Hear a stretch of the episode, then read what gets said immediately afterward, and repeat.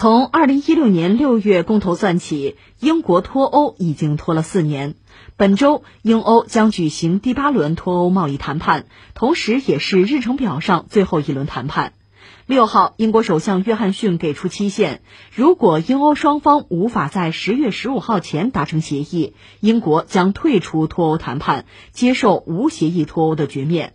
这也就意味着，接下来的三十多天将对脱欧协议谈判尤为关键。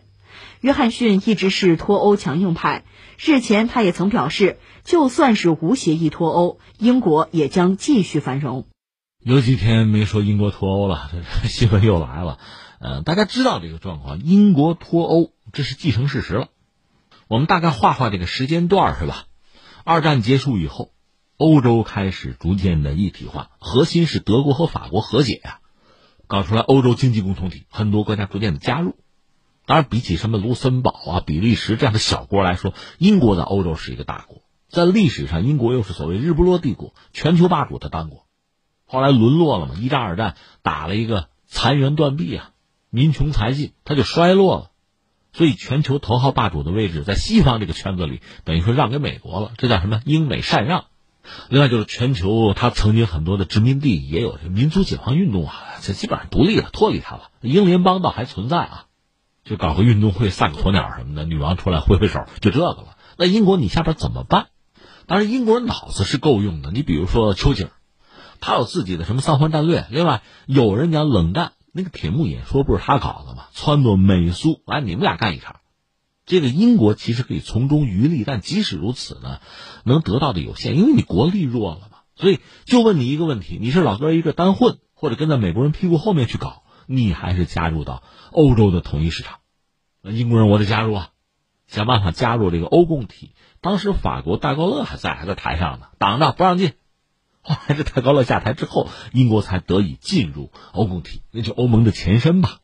那他进入一直到他脱欧四十多年，四十七年吧，他算是这个欧盟的成员国吧。这个欧盟欧共体我们算一码事儿啊。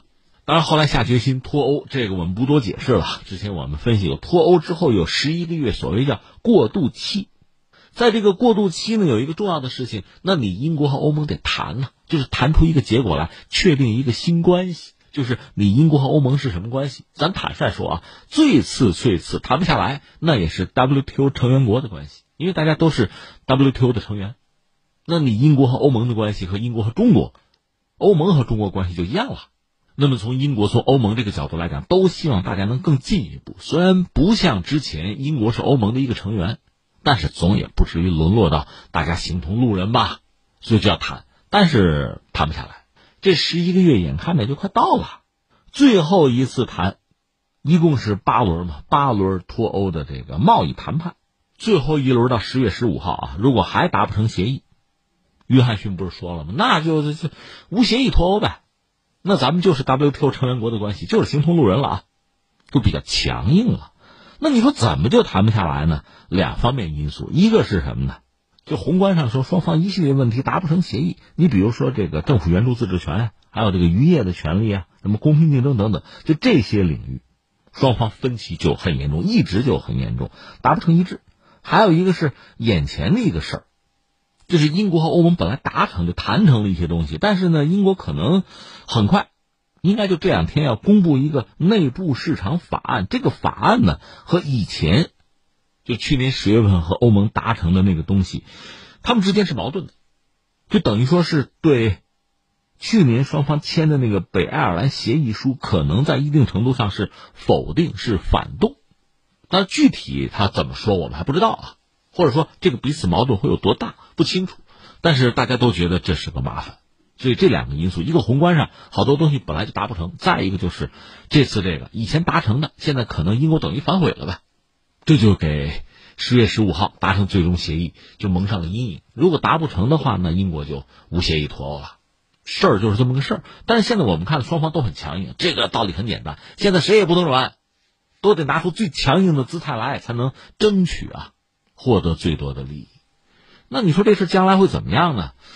啊，怎么说呢？第一个我们要说啊，你要么就打架打仗就算了啊，你要谈，应该就是妥协的艺术。双方的目的其实都是最终争取达成协议。只不过呢，这个协议呢，自己尽可能的占便宜少吃亏，双方都这么想，所以有的时候谈不成也就破裂了。有，但是这个事儿啊，目前我觉得双方还都有就达成协议的这个愿望，所以不到最后一刻你也不好讲绝望啊。第二个我们要说什么呢？真正要谈的话，其实英国我觉得啊，他不是吃亏，他是从这个力量上、从实力上和欧盟比起来，他是一国嘛，他肯定是弱的。所以他遇到的麻烦其实是比较多的。坦率讲，如果他和美国、呃和日本，甚至和中国，有一个贸易协议在手，就真正达成的啊，靠谱的啊，那么可以作为一个筹码。如果没有特别明晰的东西拿出来，你强硬是缺乏底气的。关键现在离十月十五号三十多天儿吧，所以其实你很难指望在其他领域有什么突破啊，拿到什么新筹码，然后压欧盟一头，你做不到。这是英国目前的这个困局哈。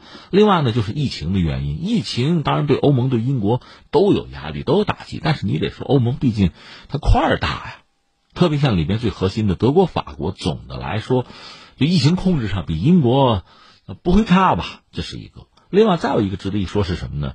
我看英国方面确实也在做一些坏的打算。我最近看了一个什么东西呢？就是英国人开始考虑要裁军。就是裁减军队啊，压这个军队的支出啊。我看了一下他那个大裁军的方案，也是吓一跳啊。当然，我们知道英国裁军也是拆东墙补西墙，这是毫无疑问的。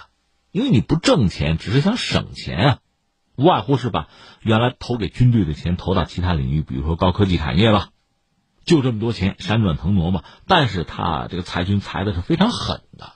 那为什么我关注这个呢？那说到底，你裁的狠，迫不得已嘛。那就你真的是有点山穷水尽的意思。那英国可能要进行的这次裁军呢，包括几点吧，给我印象比较深的一个是要裁两万人的军队。你说两万人，那你看跟谁比？英国人裁两万人，你知道英国军队总共多少人吗？七万四千人，就英军的总人数啊，七万四千人。那你要裁两万，这是百分之多少啊？你算啊。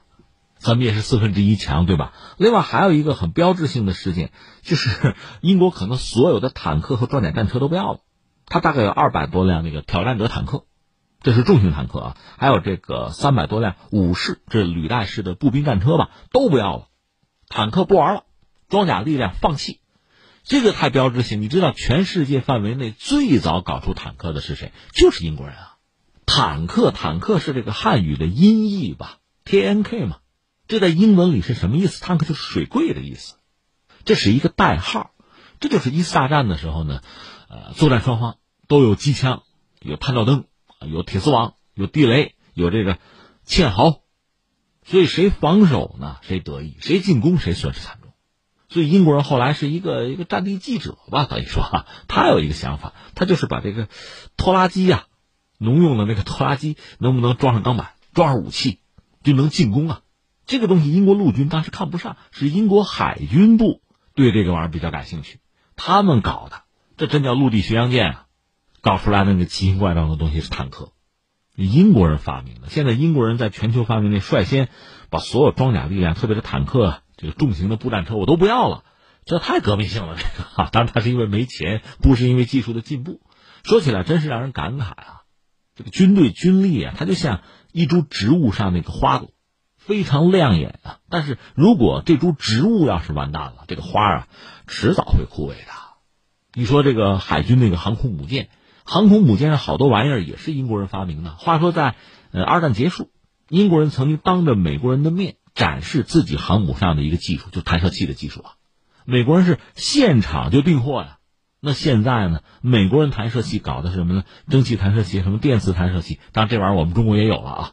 而英国呢？英国的航空母舰上根本没装备弹射器，一是他没有技术，第二呢，英国人曾经就最新的那个伊丽莎白女王级航母曾经跟美国人说：“你那电磁弹射器卖吗？卖我吗？”美国人说：“卖卖卖，十个亿。”英国人一听没钱下不去手，拉倒不要了，就这个。